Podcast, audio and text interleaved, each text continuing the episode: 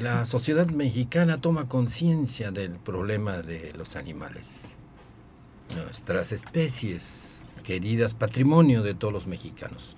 Nuevas leyes e iniciativas de protección animal son propuestas. La Comisión de Bienestar Animal propone y en el Congreso de la Ciudad de México, eh, por votación unánime, se hace una, eh, una propuesta de una modificación de la ley de bienestar animal. El Congreso de la Cámara de Diputados igualmente eh, propone una reforma del artículo 73 de la Constitución, de nuestra Constitución de los Estados Unidos mexicanos. Y el tema de la protección animal será a nivel federal. De eso platicaremos el día de hoy.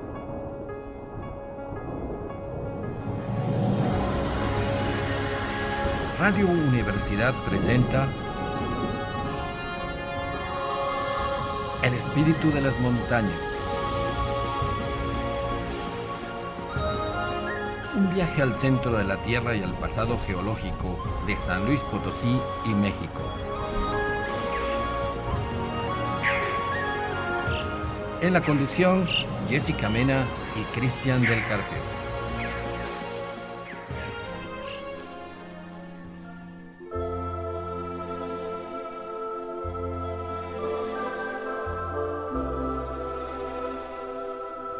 ¿Qué tal queridos amigos? Ya sabe usted, este es su programa El Espíritu de las Montañas desde Radio Universidad San Luis Potosí, capital. Para todo el mundo literalmente tenemos eh, mensajes de varios países, desde España, la Unión Americana, que hay muchos hispanohablantes, como usted ya lo sabe, y de Sudamérica. Igual, Jessica, ¿es correcto esto que nos están enviando eh, correos desde allá. Jessica Mena, ya, la conocen ustedes, es copresentadora del programa, eh, astrónoma, física y divulgadora de la ciencia desde hace muchos años. Jessica y vendo tamales los domingos. ¿Qué tal? ¿Cómo les va a todos una vez más aquí paseando en este podcast y en el programa de El Espíritu de las Montañas? Recuerden que nos pueden dejar todos sus mensajes en la página del Espíritu de las Montañas.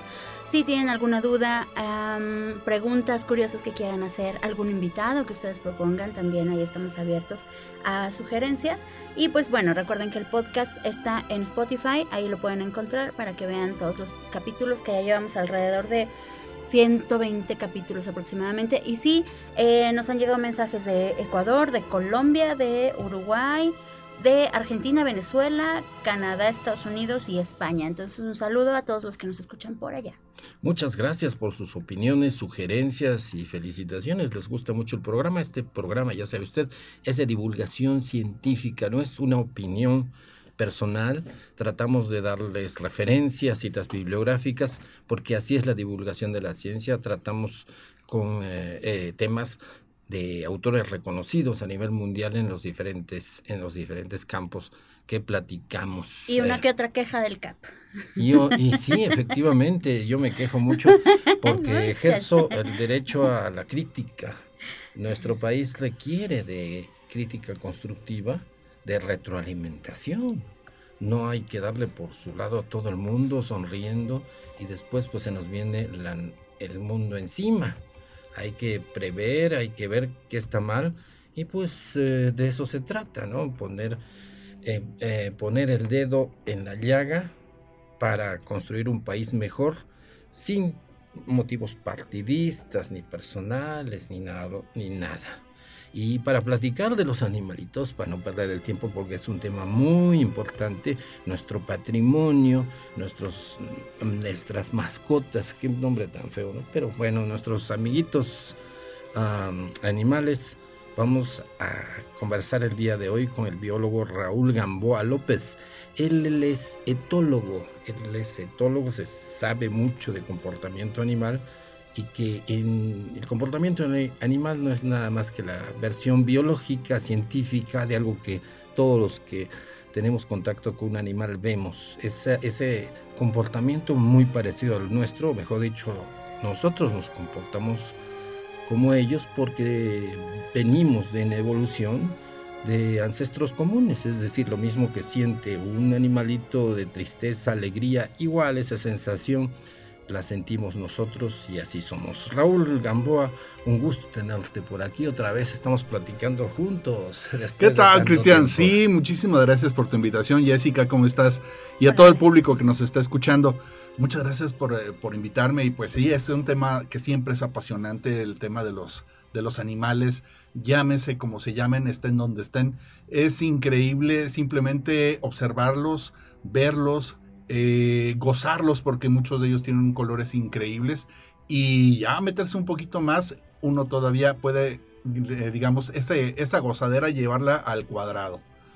Sí, entre más se conoce un animalito, más encuentra uno y además, a mí me ha pasado con las palomas, uno por medio de conocer un animalito, uno conoce a muchos. Es decir, si usted conoce un ave, conoce prácticamente a todas y es maravilloso ese mundo ese mundo de comportamientos, de sentimientos y emociones iguales a las de nosotros.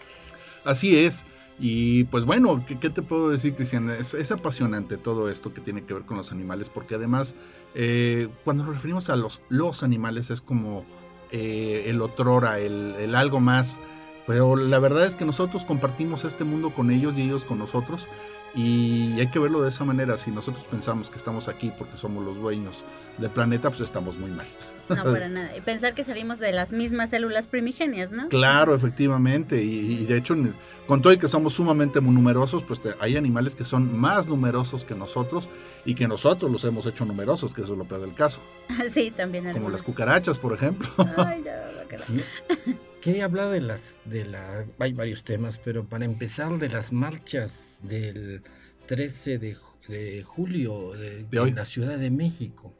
Fíjate, Cristian, que yo pensé que no iba a llegar este día, porque en este rollo de, como lo llaman, porque le, llaman de una manera así muy, muy fresa, este, animales eh, deportivos, que yo, no entiendo ni que sea deportivo el, hecho de matar a un animal o ver que un animal mate a otro eh, no es no tiene nada de deporte pero bueno ok así lo llaman.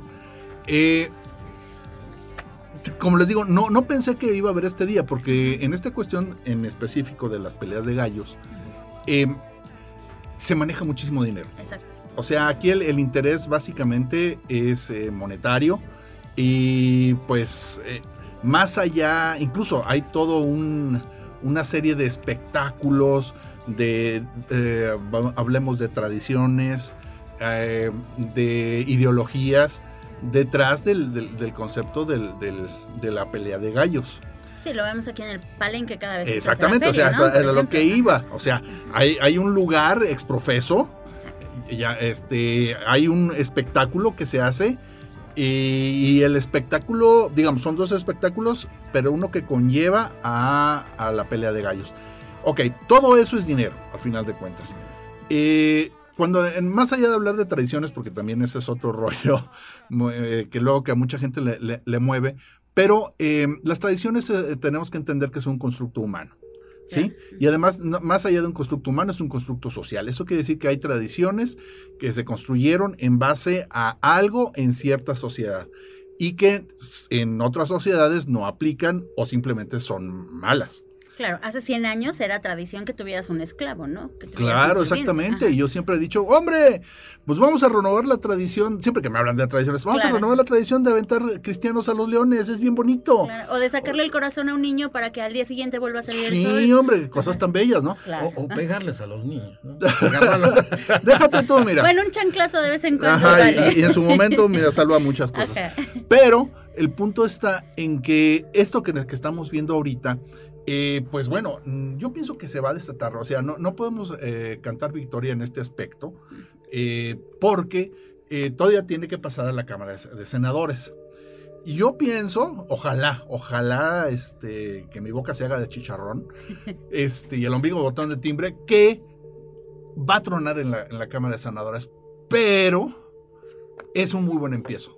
Digamos que eso es hay muchos intereses detrás. Sí, o sea, ya, ya hay, ah, más allá de, los intereses que se van a mover, porque en este momento ya se están moviendo, estamos hablando de que son millones de pesos, Cristian. Millones. Sí, entonces, eh, cuando, cuanto más eh, dinero hay, ya el, punto de los animales queda en un segundo, tercero y hasta en el mil lugar. ¿sí? Sino, este, el punto está en cómo nos hacen ver que esto, el, hecho de que eh, presenciemos la muerte eh, entre dos animales, eh, sea bueno. Claro, ¿no? Eso, el, merchandising va a estar bien padre. Porque, es por la violencia con que ocurre y que se emocionan con ello y los chavos que están ahí aprenden emocionalmente eso. Sí. Y, pues es una barbaridad en un país tan violento, tan terriblemente violento como este, que se festeje ver que corre sangre. Es una barbaridad el box, la lucha, las artes marciales mixtas, pero mínimo ahí son dos individuos que bajo su plena conciencia deciden hacer esta clase de barbarie. Y, hasta ahí quedan, hasta ahí queda. Ajá. y nunca se mata a nadie, ni se tortura, ni nada. Pero con los animales es completamente diferente. Sí, yo estoy de desacuerdo contigo que es una barbaridad porque me encanta, pero estoy de acuerdo totalmente contigo en, el, en el sentido de que ahí no hay igualdad de partes. Ajá. Hay dos personas, dos que conscientemente se van a dar de catorrazos, están en el mismo peso, en igual de condiciones, etcétera. O sea, hay una igualdad. Y doctores, claro, claro, no, se va a morir nadie, salvo que haya un accidente. Y de hecho, en las artes marciales mixtas, hasta el momento no se ha muerto nadie. O sea, hay un Sí, o sea, en algún momento pasará, no como en el box, pero era por otras cuestiones que no platicaremos aquí. Y ahí sí se puede decir que es deporte por lo mismo que tú dices, igualdad de condiciones, la preparación física que tienen. Y sí, sí, sí, efectivamente, sí, o sea, si no se agarran a catorrazos, eh, sigue siendo deporte. De hecho, por ejemplo, muchos deportes, como el karate, como el taekwondo, que ya son deportes olímpicos, este, y en el cual eh, una de las exigencias del deporte olímpico es que no haya sangre. Claro. ¿Sí? Entonces, pues bueno. Ok, pero, ahí viene el gran pero. ¿Cómo nos van a hacer que las, las, peleas de gallos son buenas? Ok, yo pienso que la primero que nos van a aventar es precisamente este rollo de las tradiciones. Es una tradición mexicana que viene desde, ok, desde muchísimo tiempo, bueno, desde la, este, poco después de la conquista.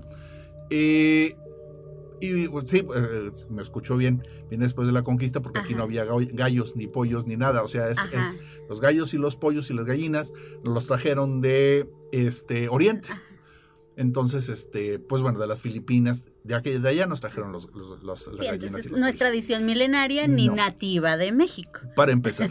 Segundo, eh, tenemos una desagradable, eh, ¿cómo llamarle? Manía por andar apostando cosas a la muerte de animales. Llámese perros, llámese gallos, llámese toros, llámese betas, o sea, los peces luchadores del Siam, para eso. También hay aquí, eso los hacen pelear aquí. Sí, no, mantis religiosas, en China es muy común, etcétera. O sea, tenemos esa. Como humanos nos gusta ver eh, conflicto hasta el final. Así, exactamente. Y Desgraciadamente. pero no nada más somos nosotros los humanos, o sea, porque luego nos sentimos únicos y ser los unicornios de la evolución, no es cierto. Esto también se da en otros, en otros homínidos, tales como los chimpancés. En los chimpancés este, también se da este nivel de violencia e incluso es muy común que los chimpancés eh, cuando pueden atrapar alguna pequeña eh, gacela, algún pequeño por ahí, cualquier cosa, no solamente se lo comen, sino lo torturan. Y lo tortura el grupo. Mm. Sí, entonces... Ah, por ahí está ese instinto. que, bueno, por ser instinto no podemos decir que se justifica, porque por eso se supone que el ser humano se cree la última coca del desierto, porque según él piensa, porque según él es civilizado, y ah, Exactamente, que eso es lo que iba. Ok, que los changos hagan eso. Ok, va, va, va. Pero nosotros somos humanos, seres humanos, ¿no? Entonces se supondría que nosotros estaríamos muy este, evolucionados más allá de la violencia como tal. Y, e incluso las mismas religiones, en su mayoría, este, pues dan prohibición a este tipo de, cosas, por más católicos que sean los que lo, lo llevan a cabo. ¿Sí? Eh, eh, yo quería enfatizar que en otros países las corridas de toros no concluyen en toda esa tortura que se le hace al, animal, eh, clavándole eh, la, lanza, poniéndole banderillas en la, que atraviesan la piel, ¿por qué tiene que terminar esto en sangre? Por ejemplo, normalmente dos gallos son territoriales. Cuando se encuentran, se patean y uno sale corriendo porque con los espolones no, no hacen más que golpearse. Sí, de hecho puede haber alguna herida, pero nunca, o sea, no... Nunca de muerte. Exactamente. Y es que en la naturaleza, la naturaleza del planteamiento de que dos animales de la misma especie se encuentren para matarse, no viene al caso. O sea, hay territorialidad en cuanto a lo, que hay para comer, en cuanto a las hembras, en cuanto a muchas cosas. Pero si todos los machos de forma natural nos encontráramos y nos despedazáramos, entonces la especie pues no tendría ninguna ningún futuro. Eh, algo, un ejemplo aquí muy, muy interesante es que los muchos cuernos o puntas que tiene en cada, en cada ornamenta o cornamenta los venados son para protegerse entre ellos. Se enganchan, se empujan y pierde el que tenga menos empuje. Sí. Eh, no se trata que maten uno al otro, porque cuando muere uno de ellos, inmediatamente el otro se queda eh, para ser objetivo de los depredadores. De los depredadores, exactamente. conviene mucho que haya de su especie otros, machos competidores, pero que yo los pueda vencer. Pero si no hay muchos, todos los depredadores van a venir sobre mí, que soy el que queda. Claro, y, y además el más fastuoso, el más visible.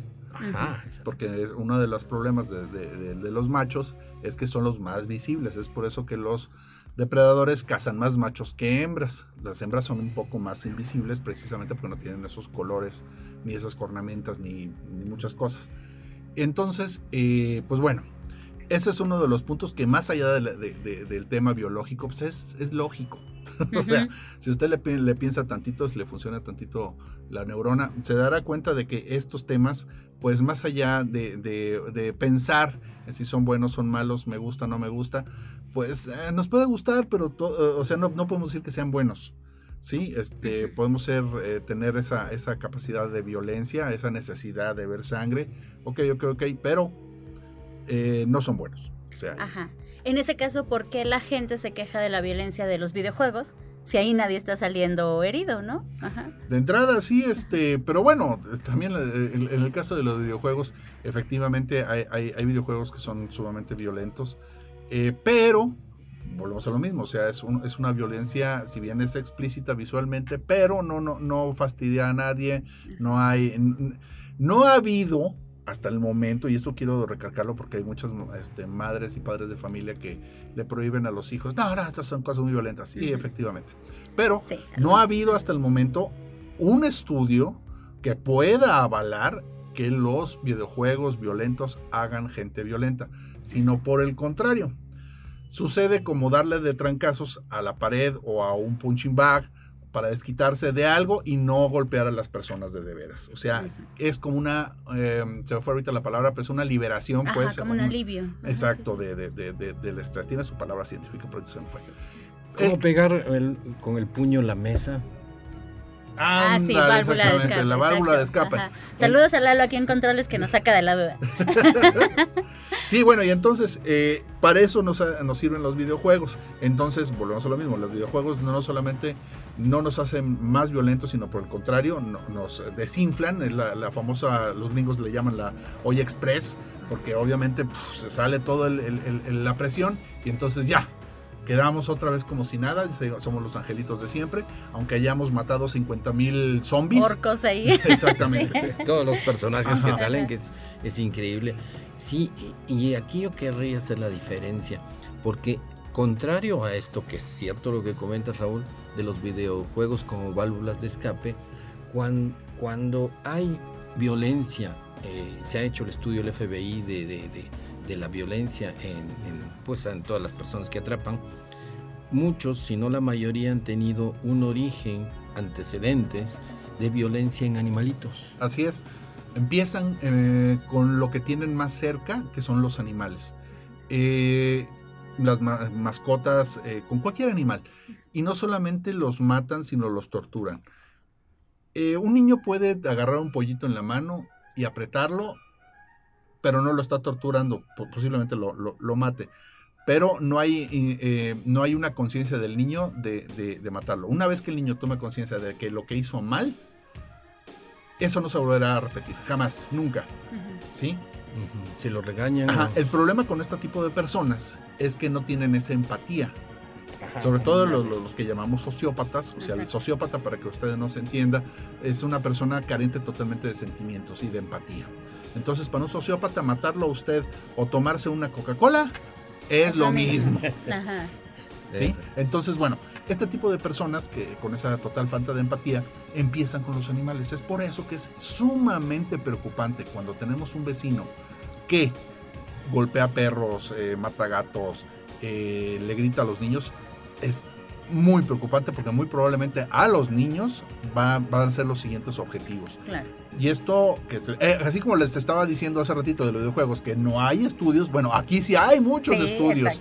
Exactamente, porque como bien decía Cristian, cuando una persona presenta, sobre todo en Estados Unidos, este tipo de, conductas, no llega la policía. Exacto, no, pero, o sea, cuando alguien, un vecino dice, ay, es que esta persona ya mató un perro y un gato y lo colgó, ya. entonces no llega la policía, llega el FBI, porque estamos seguros de que es una persona que en cualquier momento se convierte, o si no es que ya lo es, en un este, asesino serial. Sí, y hay datos duros, hay estadísticas y hay estudios de mucho tiempo. Allá eh, todo queda en tu file, en tu récord, con la licencia, y curiosamente sí es, está probado de que eh, la violencia eh, tiene antecedentes eh, en este caso con los animales.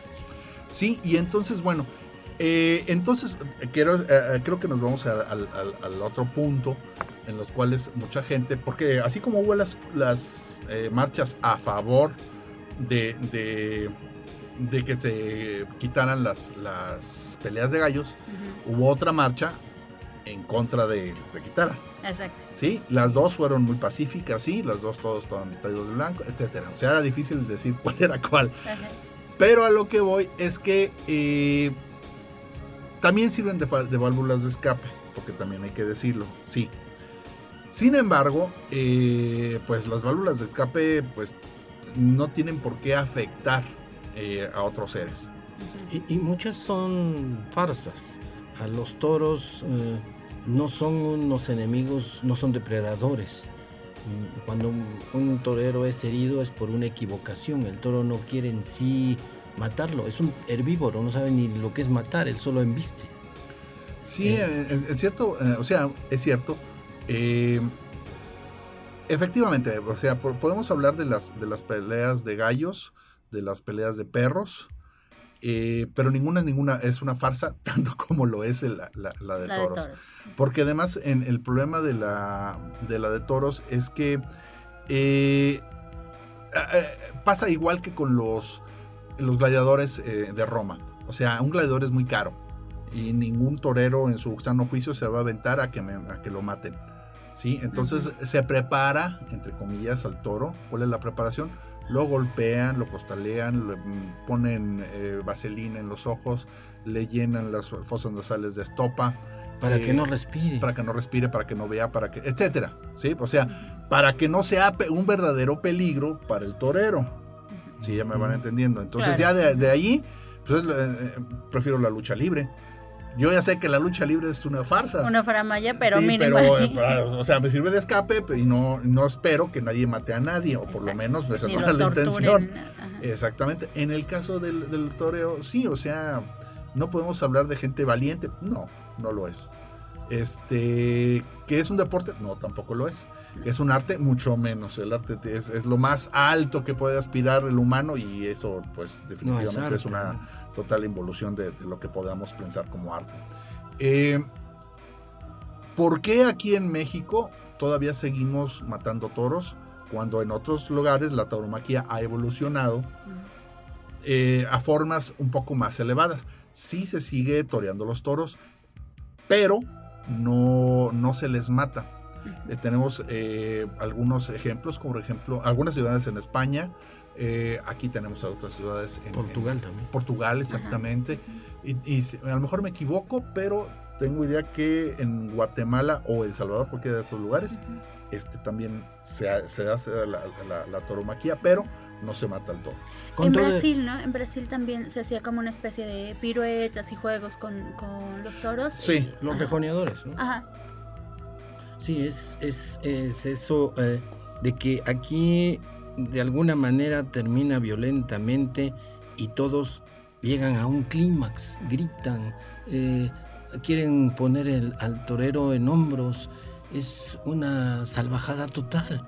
Y lo malo es que esa emoción se transmite de padres a hijos. Si el papá lo lleva por tradición familiar al hijo a ver, el, chamaco va a estar viendo que el padre se vuelve loco cuando el toro muere y va a decir, la violencia es buena, voy a ver cómo eh, festejo a mi papá mostrándole que yo también puedo ser como el torero. Qué terrible situación. sí, de veras, es que es el colmo. Nos vamos a ir a un corte, Raúl. Estamos platicando, querido oyente, el día de hoy de eh, pues los animalitos y estos, estos eventos, no sé cómo llamarlos, estas barbaridades son definitivamente las farsas de la corrida de toros y de eh, peleas de gallos y pues todo, peleas de perros, todo donde sufren los animales y de alguna manera nosotros nos sentimos emocionados. ¡Qué barbaridad! Qué, qué situación tan terrible y al final son farsas que podrían ser diferentes, ¿no? Podrían ser menos violentas y conseguir un espectáculo. Nos vamos al corte, regresamos en un minuto desde Radio Universidad San Luis Potosí, Capital.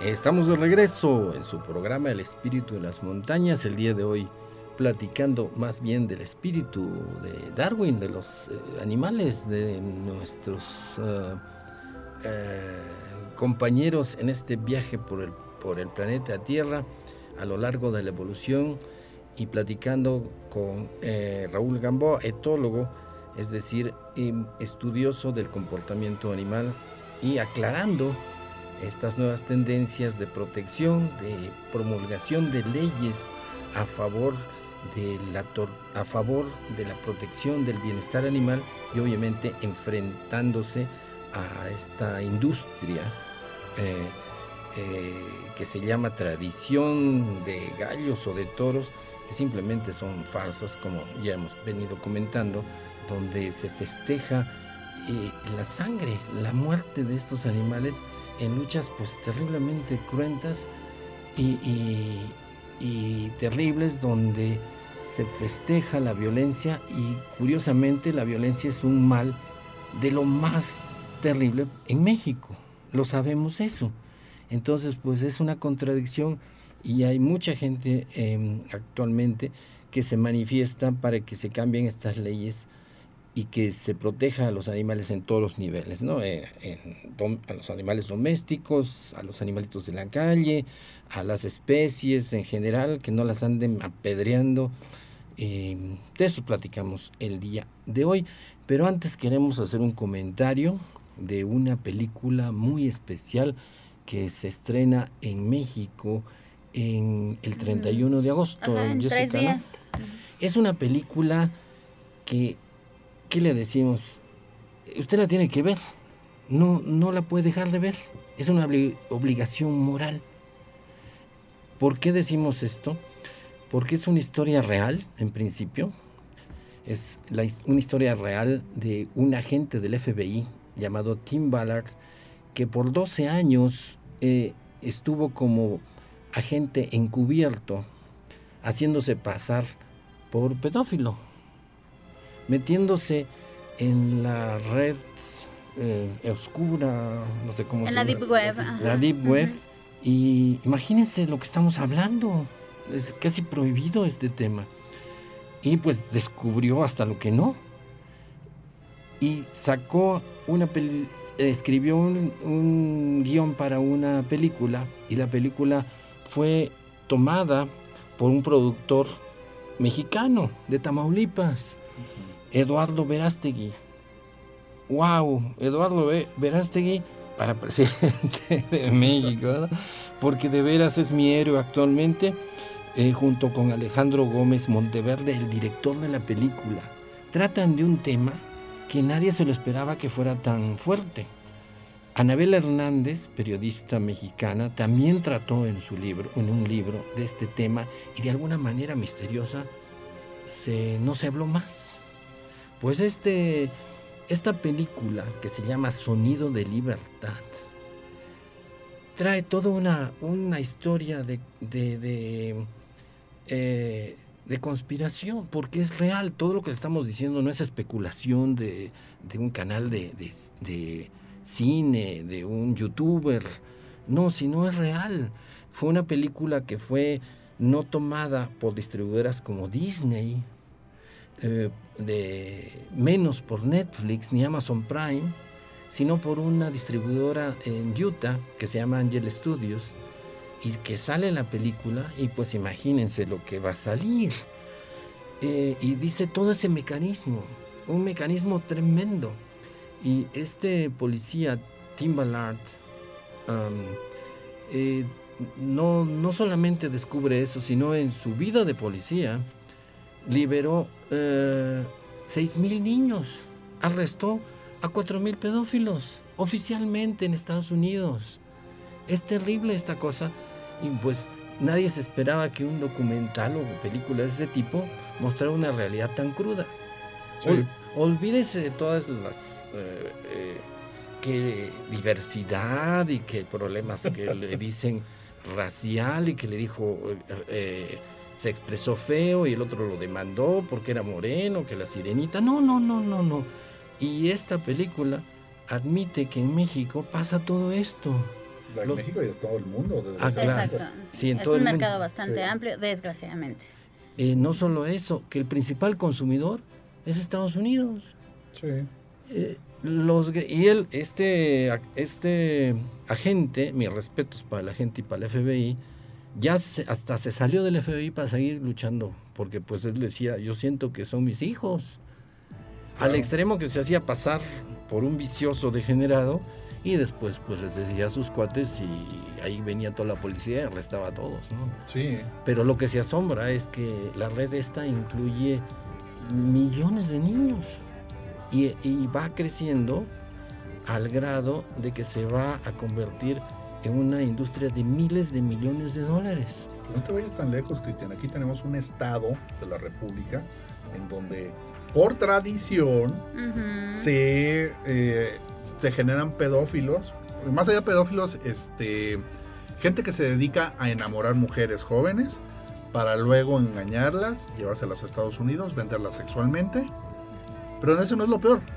Si tú pensabas que hasta ahí era muy, estaba muy feo, no. Que además es una tradición que ha venido de generación en generación en México, no solo en ese estado, sino también en otros lugares. a lo mejor no es para trata de mujeres, pero sí para usarlas y luego dejarlas y botarlas, ¿no? Así es. Pero se ha descubierto que, por ejemplo, mucho también estas personas ganan, no sé, con, una mujer gana, puede ser una tontería porque la verdad no lo sé. Claro. Eh, no sé, 500 eh, dólares al mes. Bueno, de esos 500 dólares, 100 los mandan en remesas para la familia. ¿Tú te explicas eso, Cristian? Pues el, el, eh, nuestra sociedad está totalmente llena de contradicciones y enrevesada. Sí, desgraciadamente esto que estamos hablando ahorita tiene mucho que ver con, regresando al tema, tiene mucho que ver con, esto de, las peleas de gallos, porque volvemos a lo mismo. Entonces, pues, eh, el, eh, digamos, ¿qué es lo más tradicional de una feria? Pues el palenque. Podrá faltar, en una feria no puede faltar ni el palenque ni la, ¿cómo se llama? Ni la rueda de la fortuna. Claro, exacto. sí, y la tomadera. Entonces, pero el palenque lo lleva, es todo. Es tomadera, hay artistas, hay gallos, hay muerte, hay todo, o sea, todo se da allí. Sí, hay peleas de borrachos, hay... Ah, claro, Y hasta balazos. Ah, sí, bueno. Pero bueno, a lo, a, lo, a lo, que voy es que esto, esta, esta, esta iniciativa de ley que se está empezando a llevar en la Cámara de Diputados es histórica, porque más allá si en la Cámara de Senadores se vota o no se vota, si sale o no sale, ya se les está dando una entrada a nuestras leyes de que hay otros seres vivientes, sintientes, y que no podemos andar haciendo barbaridades con ellos. ¿Sí? Esto es, digamos, es la, es la puntita de la lanza. Que eso es lo importante. Más allá de si se, se vota a, a, favor de esta ley o no se vota a favor de esta ley. Entonces, ¿por qué? Porque queda el precedente.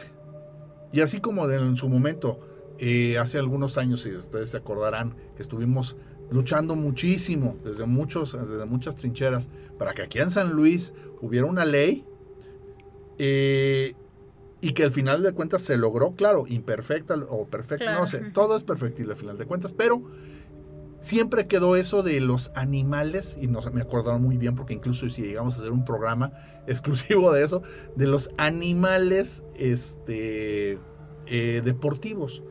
¿Qué son los animales deportivos? Si, si, tú me preguntas en este momento, pues yo te podría decir que eh, las carreras de caballos, pues... Tal vez.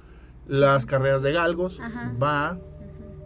Las de palomas, efectivamente, etcétera. O sea, pero ahí podemos hablar de deporte, podemos hablar de entrenamiento de los animales, efectivamente. Sí, sí, sí, todo. Y relativamente porque igual nunca les preguntaron, ¿quieres? Ajá, exactamente. Pero bueno, eh, yéndonos más a, más a ese rollo de, de, de, en qué acaba el asunto. Ajá. O sea, en donde no acaban en muerte, en donde no hay violencia, en donde, pues bueno, o sea, puede haber accidentes, sí, claro. Ajá. Pero ahorita volviendo eh, a, esto del rollo de las tradiciones, eh, yo pienso que por ahí es uno de los puntos más importantes por los cuales esta ley a lo mejor no sale. Eh, precisamente porque las, esta tradición de que entonces, ¿de qué va a ser la feria? No nos vayamos tan lejos, la feria de San Marcos. En la feria de San Marcos, este, pues el punto focal son los de juego, de azar y, y los gallos. Ok. Y toros, ¿no? También. Y toros, sí, claro, exactamente. Eh, que en esta feria ya hubo una pequeña diferencia, ya hubo también gente que se estaba quejando, ya estaban tratando de limitarlas, entonces ya vieron como la posibilidad de que ya no se realice en el futuro. Sí, y incluso ahí en la feria. También otro argumento de los de toros, de los de gallos, es que eh, dejan sin trabajo a dos mil personas. Entonces, ¿qué tiene que seguir? El argumento de los conservacionistas es que por qué te tiene que terminar en el festejo de la muerte y la sangre. Ese es el argumento, yo creo, muy valioso. es uno de tantos argumentos tontos que, ponen y lo, y lo remarco como tontos, porque si nos vamos, por ejemplo, de forma local, ¿cuántos son los trabajadores que de, valga redundancia, laboran en la Plaza de Toros? ¿Me pueden decir? ¿5? ¿10? ¿20? Pongámosle 50. Órale, va. Estoy seguro que no pero pónganlo 50. Entonces todos los demás trabajadores, porque sí, lo vinieron diciendo aquí, no, se van a quedar quién sabe cuántos miles de trabajadores sin, sin, o sea, supongamos que los haya, pero son informales. Eso quiere decir... Eh, sí, o sea, ya me van entendiendo cuál es el punto. Entonces, no todos los días. Ajá, entonces vámonos a la Secretaría del Trabajo y, que sea la Secretaría del Trabajo quien medie entre las, las corridas de toros. Esto es una tontería. O sea, no hay ese, ese, digamos, no existe. Es una forma de decir que la gente se va a quedar. Porque la, si yo vendo papitas, o vendo monitos, o vendo pulseritas, o lo que me digas afuera de la plaza de toros, pues igual las voy a ir a vender, porque estoy, estoy seguro que así se hace, a la salida del, fútbol. Claro. O a la salida de que ahora vamos a tener este eh, baloncesto profesional, etcétera. O sea, lo que tú me digas no son. O la charrería, ¿no? O si se hace el espectáculo de toros, pero sin que haya sangre, sin que haya espadas, sin que haya toda esta clase de tortura del toro, pues igual sería el mismo espectáculo, mucho más sano mentalmente para todos los que asisten y con todos los vendedores que puedan estar. Y podrían ir los niños, podrían ir hasta los niños. Sí, efectivamente. De hecho, a la charrería, este con todo lo que luego ahorita este rollo político que, se está cargando nuestro querido Gober con la charrería, pero yo sí lo veo bien, o sea, fue más allá de, lo que se está gastando en la arena. pero el hecho de que, se, de que se esté impulsando algo que sí es nuestro deporte nacional, no el fútbol, la charrería es nuestro deporte nacional, y entonces ahí sí, vamos a ver donde la gente sí son valientes, créanme, el hacer las, suertes charras no es de enchilame otra, este, y que los, los niños tienen que llevar un entrenamiento todos los que quieran hacer charrería tienen que llevar un entrenamiento, tienen que conocerse un caballo, tienen que saber cómo manejarlo, tienen que saber cómo cuidarlo, o sea, desde bañarlo, eh, darle de comer, etcétera. O sea, no, no, no es nada más así de... de, de- de- eh, eh, lleva una convivencia hombre-animal que es muy padre, que es muy interesante. Entonces, es, son muchas cosas loables, a diferencia de las corridas de toros, en donde se supone que es un acto de valentía ponerse enfrente, como ya lo decía Cristian, frente de un toro, que el único que sale es súper asustado, que no sabe qué está pasando, que eh, entiende que se le va a matar y, y va a hacer todo lo posible para que en eso no suceda. Desde que lo comienzan a clavar, por supuesto. No, desde que sale, o sea, ya, ya el, el- el animal es, sa- porque luego también dice, no, es que se, es una raza de toros que se, eh, especial, y esta raza de toro, ajá, de toro bravo. Ah, No, porque finalmente yo- ya viene preparado, ¿no? Con todo lo que dijiste hace rato, de que a cualquiera que nos caiga una gotita de agua en el ojo vamos a estar incómodos. Entonces imagínate que le pongan ahí quién sabe qué tantos menjurjes, que le tapen las eh, fosas nasales para que no pueda respirar, pues obviamente. Sí, pero si nos vamos a este caso, ok, vámonos a otro deporte con animales, con toros, como lo es este, la monta de toros salvajes. ¿sí? Ah, en donde lo importante es entrenar al toro para que el vaquero no pueda estar más de 8 segundos Exacto. trepado. Ajá. Ajá. En cambio, en una eh, plaza de toros, o bueno, no, no se permite en ningún momento que el toro sea toreado antes, precisamente con la mañana para que no sepa el pobre toro que, que va a pasar Que y que no se vaya al bulto. ¿sí? Entonces, ah, ya desde ahí, pues es- estamos hablando, cuando hablamos de condiciones, pues no. En, la casa, en el caso de, las, de los eh, toros, eh, la monta de toros, el mejor toro es el que más vaqueros avienta. Claro. ¿sí? Y es el que está más entrenado y es el que más maldito, y e- etcétera. Sí, ahí sí estamos ahí- viendo una prueba de, de- de- de valor. fuerza, De fuerza, de valor. exacto. Digo, yo una vez me, me trepé a una vaquilla, sobra decirles que no lo vuelvo a hacer en mi vida. Yo he visto a muchos niños salir volando de los borregos. Ajá, para empezar, sí. Entonces, a lo que voy es, es este que, eh, o sea, hay, hay- hay muchas mentiras en este, en este asunto, muchas eh, tradiciones basadas en mentiras. Claro, en eso estoy de acuerdo. Entonces, eh, pues, por ejemplo, a mí el hecho de que todos los, los, lo estoy diciendo desde afuera, desde una persona que no es católica, eh, pero veo que yo supongo, y por lo menos todo lo que he leído del catolicismo, tanto la Biblia como todo lo, lo demás, la- las encíclicas que, que se mandan es para que seamos mejores personas. Y eso lo, lo- veo bien. Pero mm, torturar a un animal no me hace mejor persona. No, para nada. definitivamente. Eh, por más que haya todo un, un- un rollo eh, católico eh, lleno de, de- de vírgenes, lleno de santos, lleno de, de otras cosas, pre a la, a la corrida de toros. Ah, sí, es cierto. Las corridas están muy asociadas a tradiciones religiosas. Lo que tú dices, el torero va a una capilla antes de llegar al, al ruedo. Es toda una parafernalia que al final no deja de ser un terrible abuso violento de un animal que no sabe qué le está pasando y además está menguado para que no sea realmente peligroso. Es una farsa. No, está claro que esas tradiciones religiosas para, eh, tra- No, religiosas dan- para nada te hacen mejor. ¿Cuántos vemos de crimen organizado que van y bendicen su arma, no? Ah, bueno, sí. Exacto. sí, sí, es cierto, Es efectivamente. exactamente lo mismo. O sea, yo no estoy en contra de la, de la religión y de ninguna religión. Lo único que estoy diciendo es que eh, cualquier persona religiosa debería sentirse afectada profundamente cuando una persona que se dice también profundamente religiosa hace este tipo de cosas. Entonces, Católica, vamos, porque es una fiesta asociada al catolicismo. Sí, claro, o sea, Debe- deberían los respectivos obispos decir, no mezclen eso, no mezclen eso en, el de- en ese- esa actividad, porque lo único que hacen es quemar a la iglesia. eh, sí y no, Cristian, porque al final de cuentas volvemos a lo mismo. Ya tenemos una visión de, de- de lo que es, aunque sea equivocada. Y hay incluso en, el, en, en- en la misma Plaza de Toros hay una capilla y hay un párroco especializado de la capilla, muy respetado por ser el párroco de ahí.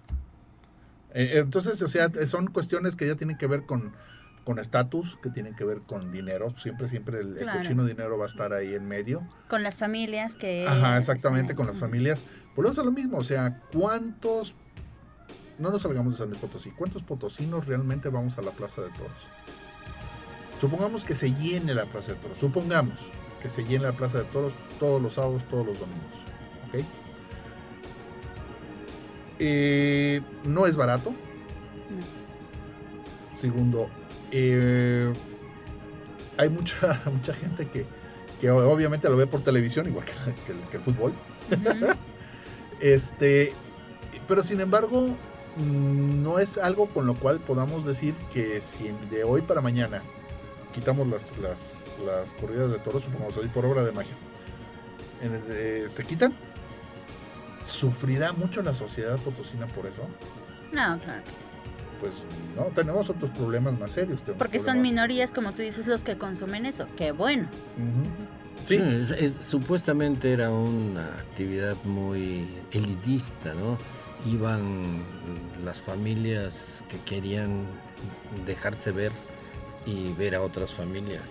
Claro, sí, eh, eh, eh, siempre te, volvemos a lo mismo, como te lo decía, tiene que ser una cuestión de estatus. Y esto no nos hace pues, bueno, soy etólogo, ustedes disculparán, y esto no nos hace diferentes a, otros tipos de, de, homínidos. Volvemos a los changuitos, volvemos a los chimpancés. Changuitos es una manera eh, peyorativa de decirle a todos los demás homínidos, porque al final de cuentas nosotros también somos changuitos. Exacto. Unos parecemos más que otros. Exactamente. Pero, por ejemplo, si queremos una cuestión de estatus entre las familias adineradas, pues ahí está el club deportivo, ¿no? eh, muchas de estas cosas tienen que, verse en, contextos sociales. ¿sí? Los contextos sociales siempre nos, nos plantean este tipo de, cuestiones, pero que van cambiando también conforme van cambiando la, los usos y costumbres y la, forma de ver la, sociedad. Mm, como ejemplo, el fumar. Allá en, tiempos de, de, mi señor padre era común ver que en el estadio de béisbol eh, había anuncios donde decía la marca de tabaco tal, el cigarro de los deportistas. Ajá, exacto. Sí, o sea, ahorita a nadie se nos ocurre que para ser deportista y fumar pues, son cosas totalmente incompatibles. Entonces, este, pero son visiones, son visiones que van cambiando. ¿Qué va cambiando ahorita? Bien, ahorita va cambiando eh, la visión en cuanto a qué, qué tan centralistas somos. Ahorita que se nos está cayendo el mundo a pedazos, que ya no hay animales, que, que la extinción es plena. Eh, estamos intentando de alguna manera, y estas nuevas generaciones se están dando cuenta de eso y viendo la forma en cómo lo revierten. Obviamente sin mucho éxito. Sí. A ver. Porque volvemos a lo mismo, hay un chorro de intereses. Sí, es ir contracorriente finalmente. Ajá, así es. En un país decían eh, totalmente subyugado, enviciado por el dinero. Esa es una definición muy interesante de México, de ver que... En Estados Unidos también. Ah, claro, claro. Pero en Estados Unidos hay, hay mucho y en México hay poco. Entonces aquí la lucha por el dinero es terrible. Sí, en Estados Unidos la gente sí se puede comprar las cosas que siente que le dan estatus. Aquí en México no. Aquí te quedas endeudado por mucho tiempo, te roban ese celular, te roban ese coche, te quedas con la deuda y no tuviste ni estatus ni nada y solo te queda la deuda, ¿no? Sí, bueno, eh, México es prácticamente todo el mundo está, está trabajando bajo ese eh, bajo ese esquema. Eh, desgraciadamente, híjole, pues no, no, no ¿cómo, ¿cómo plantearlo? Y volviendo a lo de los Querer un poquito menos el dinero y, poder disfrutar de cosas que se comprarían con el dinero, pero hay em, John Travolta, el actor, él dijo que él vivía como billonario y tenía pues mucha lana, pero no era necesario tener tanta lana para, para vivir a todo dar. No, claro que no. Y que más que nada los que se mueren por el dinero es por el dinero en sí, porque hay muchas cosas que hacer con relativamente algo de dinero.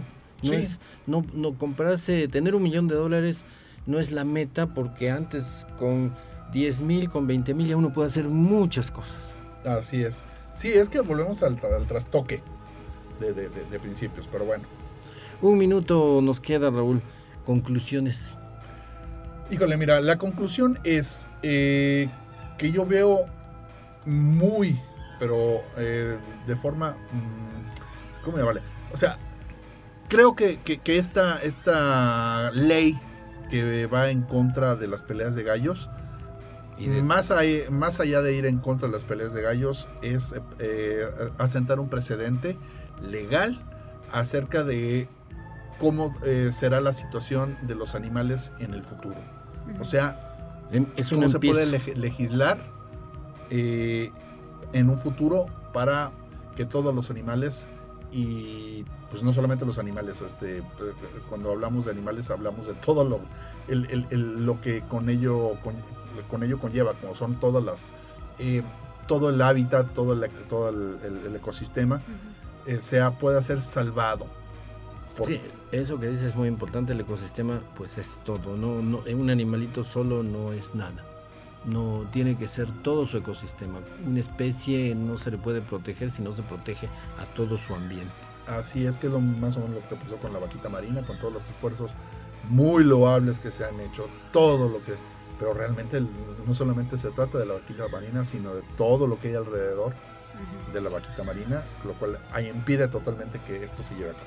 Y eh, pues eh, eh, fiscalizar a, nuestras instituciones, para eso les pagamos, a Semarnat, a Segam, ¿qué se puede decir? Que cuiden definitivamente algo por lo cual les pagamos. Pues sí. Nos vamos, muchas gracias Raúl, no será la última vez para platicar de animalitos. Nos vemos la próxima semana, hasta pronto. Muchísimas gracias por su invitación, gracias a todos por escucharnos y este pues aquí esperemos nos veamos en otra ocasión. Eh, fue el, el, espíritu en las montañas el día de hoy hablando del espíritu de los animalitos, que claro que lo tienen, es nuestra voluntad es nuestras ganas de vivir que ellos también lo tienen. Muchas gracias, muy buenas noches.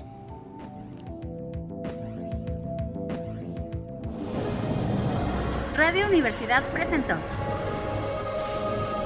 El espíritu de las montañas. Ha sido un viaje al pasado geológico de San Luis y México. Lo invitamos el próximo domingo en punto de las 6 de la tarde, aquí en Radio Universidad. En la conducción, Jessica Mena y Cristian del Carpio.